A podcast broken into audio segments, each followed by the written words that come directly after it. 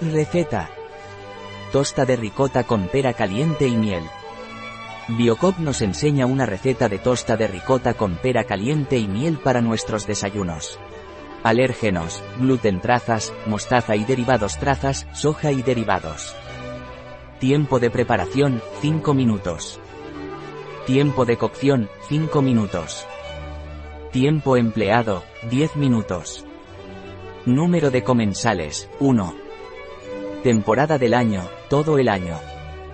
Dificultad, muy fácil. Tipo de cocina, mediterránea.